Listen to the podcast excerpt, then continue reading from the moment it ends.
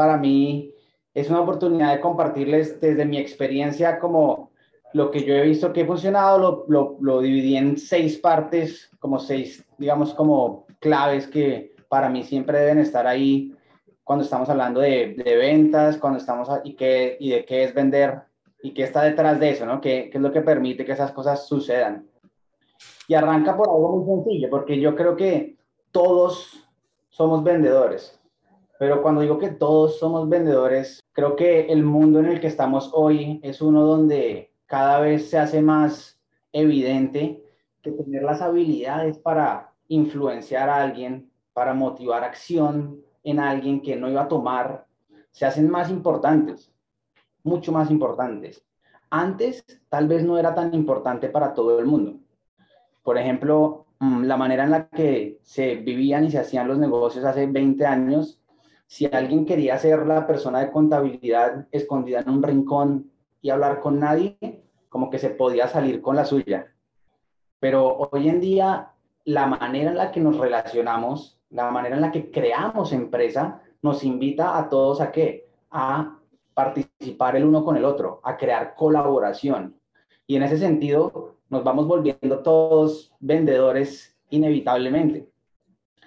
Y creo que es también importante como empezar a notar que hay una diferencia en la manera en la que se vende. Porque en, esos tiempos también, digamos como se solía vender antes, que creo que todos arrastramos mucho de esas ideas al día de hoy, es que la gente vendía basado en una diferencia en la cantidad de información que la persona que venía a comprar tenía. Es decir, la persona que estaba vendiendo tenía la ventaja de toda la información. Piensen, por ejemplo, en el clásico vendedor de carros. Hace muchos años, esta persona tenía una ventaja de información sustancial. Es decir, yo sabía, si yo soy el vendedor, muchísimo más del carro, los precios, la disponibilidad del carro que la persona que venía a comprarlo. Y la persona que venía a comprarlo, pues realmente no tenía cómo saber eh, mucha información sobre el carro. Hoy es muy diferente, ¿sí o no? Hoy, cuando llegamos a comprar un carro, la mayoría de nosotros probablemente sabemos más que la persona que nos va a vender el carro. De la marca, de los colores, de los kilómetros, y aquí en la esquina lo venden a, la, a este precio. No, no se puede usar esa palanca de la desventaja de información. Eso significa que nosotros en, el mundo de las ventas también tenemos que tener eso en cuenta, porque siento que muchas veces no lo, no lo traemos presente. Y entonces, como no lo traemos presente, tratamos de continuar negociando y tratamos de continuar vendiendo como si la persona que estuviera enfrente de nosotros no tuviera acceso a toda la información que nosotros ya tenemos. Entonces yo diría que esa es la primera vez, la, primera clave para mí, estar consciente de que hay una manera nueva de vender y, de que yo empiece a notar con esta manera nueva cómo debo interactuar yo, cómo puedo ser efectivo. Va, entonces la segunda. E, este me lleva a una historia, una de esas historias que para mí es muy valiosa. Hace como, no sé, de pronto como unos 10 o 15 años, nosotros con unos amigos encontramos un señor que importaba cosas de China. Y nosotros teníamos un negocio donde habíamos hecho varios emprendimientos pequeños y habíamos acumulado un capital.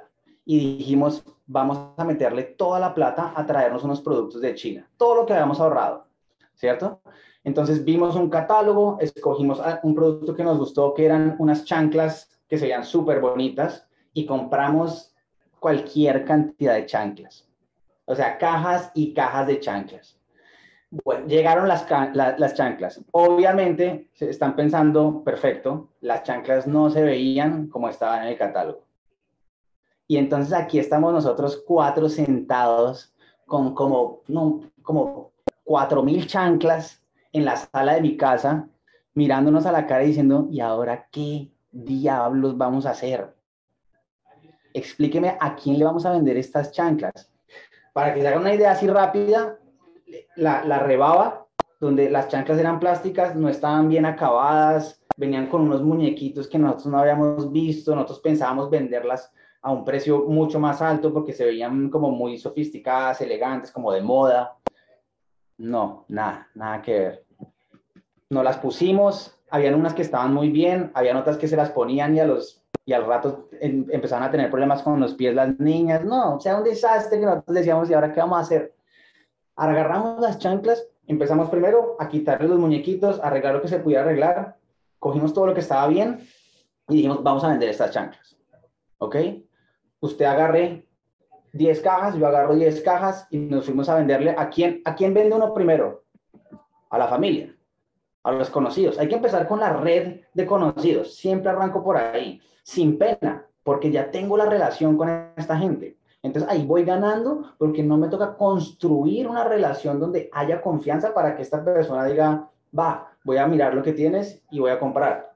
Entonces arrancamos a vender con toda esta gente, salimos de todas esas y ya cuando se nos acabó la gente que conocíamos, que seguramente les ha pasado, bueno, ya se me acaba, ya, ya nadie, ya ni los amigos, ya no tengo más a quién llamar.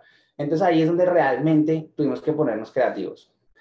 ¿Qué hicimos? Agarramos con un amigo y yo, llenamos mi carro de chanclas y nos fuimos por los pueblos. Hagan de cuenta como nos fuimos Cuernavaca y así por varios pueblos alrededor de Ciudad de México vendiendo las chanclas. ¿Qué hicimos? Nos inventamos una compañía en el camino hacia allá diseñamos una tarjeta. Yo era el vicepresidente de compras y ventas de la importación y exportación de productos a China.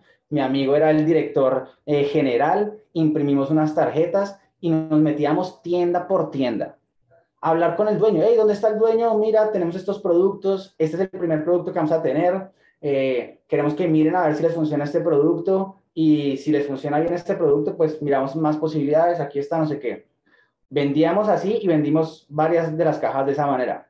Cuando ya se nos acababan las tiendas, abríamos el baúl y arrancábamos a vender del, del baúl, de la parte de atrás del baúl.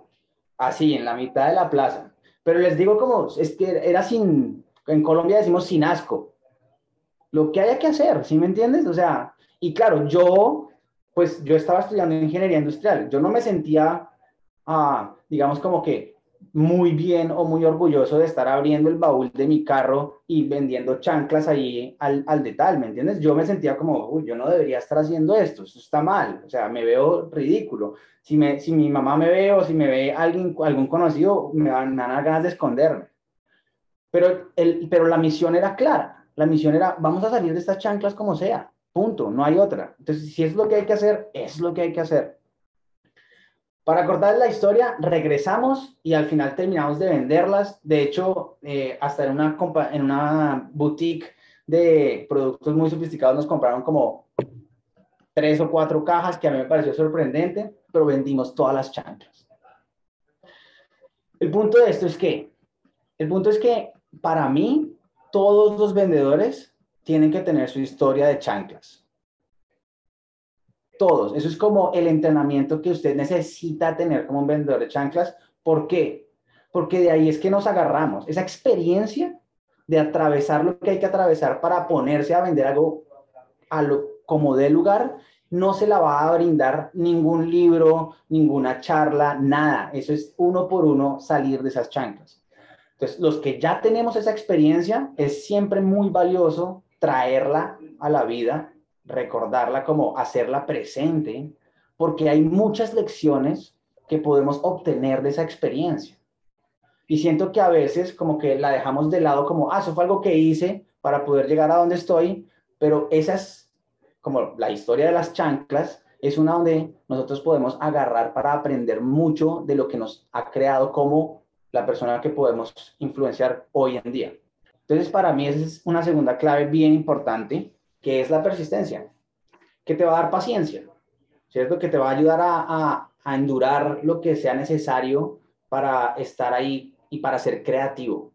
Que me lleva al tercer punto, que tal vez es un poco más eh, de mirar hacia adentro ahora, ¿no? Porque tiene que ver con la imaginación. Los invito a que miren como lo poderoso que puede llegar a ser la imaginación, en especial porque, si se dan cuenta, todo lo que hay a nuestro alrededor, el edificio, eh, inclusive sus propias carreras, el lugar en el que estudiaron, todo ha sido creado a partir de la imaginación de alguien. Es decir, alguien lo imaginó antes de que fuera. Entonces, si ese es el caso, quiere decir también que nosotros podemos imaginar la vida y la realidad en la que queremos estar. Y eso es al punto de empecemos a mirar lo poderosa que es la imaginación. Nosotros somos o esclavos o maestros de nuestra imaginación.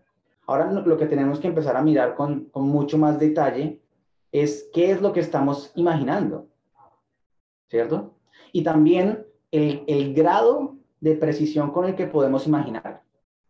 Si nosotros llegamos a poder imaginar lo que vemos en, nuestra proyección de nuestro futuro y de nuestra vida, con el mismo nivel de detalle que vemos esta realidad que tenemos aquí enfrente, entonces es mucho más probable que podamos manifestar esa realidad que podamos nosotros hacer que ocurra algo que no está, digamos, como predecible, como que no está ya determinado que va a suceder. Entonces, ese es el, tercer punto para mí que, que es muy importante y es la imaginación. Número cuatro es que tengamos claridad, hacer la tarea de escribir con mucha claridad cuál es ese futuro que yo amo. ¿Cómo se ve ese futuro? ¿Quiénes están ahí?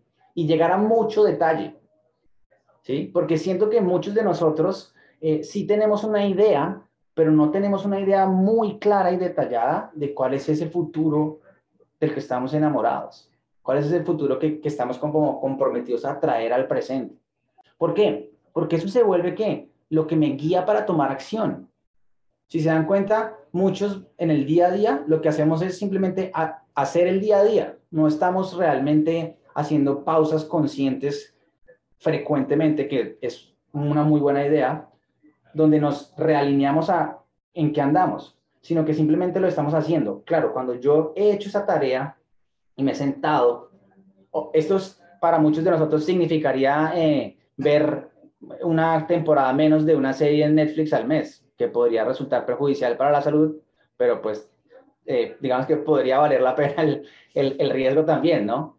pero tener muy detallado esto me va a servir para que cuando yo esté tomando las acciones en el día a día, esté claro de, de, dónde vengo cuando tomo esas acciones. Me va a ayudar a guiar las acciones. ¿Sí? ¿Qué me lleva al punto número 5? Que es eh, tener nosotros una causa poderosa de qué es lo que conectamos con nuestro corazón. Y esto es súper importante, sobre todo para nosotros que estamos en ventas. Porque en mi experiencia, muchas veces uno repetimos mucho lo que decimos, ¿cierto? Nos aprendemos un speech, empezamos a saber cómo, ah, esto funciona, cuando pregunto esto, cuando digo esto, cuando soy de esta manera, funciona y lo vamos armando, ¿no? Y encontramos, si tenemos suerte, como nuestra jugada que sabemos funciona y hago el cierre y todo esto. Lo cual significa que tenemos una tendencia fácil a volvernos robots, a solo repetir y repetir lo que ya sabemos hacer y hacerlo de cierta manera. Entonces, esta causa y estos valores, esto que nos llame como a mirar qué está en nuestro corazón, ¿saben? Es también muy importante. Ahora, si, si alguien está haciendo solo por plata algo, entonces yo le diría, deje de hacer eso. Esa sería mi, mi recomendación para cualquiera que el único motivo por el que está haciendo lo que sea que esté haciendo es para conseguir harta plata porque cuando consiga la harta plata que quiere, va a estar decepcionado. Se lo garantizo. Entonces, pero, pero si hay un llamado de corazón, entonces siempre es importante reconectar con eso y mirarlo, ¿sabes? Como que, ¿qué es lo que me mueve a mí de hacer esto? Como, no, ¿Cómo hago para no convertirme yo en ese robot? Conecto con mi corazón. Y el sexto punto que, que, que se me ocurrió que también es muy importante y hace mucha diferencia para mí es que eh, nosotros captemos las mentorías que tenemos disponibles. ¿Sí? Entonces, yo se los digo porque, mm, por ejemplo, la gente con la que yo he trabajado, inclusive yo, eh, a veces no aprovecho las oportunidades de mentoría que tengo. ¿Saben? Eh, y no solamente no aprovecho las oportunidades que tengo de mentoría, sino que no me procuro nuevas oportunidades. Miren, la oportunidad que tiene uno de aprender de alguien que ya ha, pasado por los escalones que yo quiero pasar. Y no tiene que ser solamente el, crack o la super crack del equipo, la que más vende, la que, la que siempre gana, todo eso. No, no necesariamente tiene que ser eso. Tal vez es una persona que está un solo escalón arriba tuyo. y tal vez al revés, ¿no? Tal vez nosotros, eh, en, dentro de la cultura, sería importante o siempre resulta muy valioso, yo lo he visto, buscar maneras de ofrecer ese apoyo. Si yo estoy uno o dos escalones más arriba que alguien, tal vez darle la ayuda. Ahora, desde mi experiencia, la gente que me puede dar mentoría, por lo general, no me la va a ofrecer. No van a llegar a decir como, oye, mira, eh, necesitas ayuda con esto. Mm, están muy ocupados siendo geniales. Pero, pero sí es importante que nosotros miremos como, oiga, a mí sí me gustaría que fulano me ayude o que fulana me ayude eh, con, con, con, cómo estoy ocurriendo con la gente o lo que sea. En lo que sea que yo vea que esa persona me puede ayudar, chévere que podamos pedirle apoyo a alguien, en especial cuando tenemos un equipo de gente que está dedicada 100% a eso.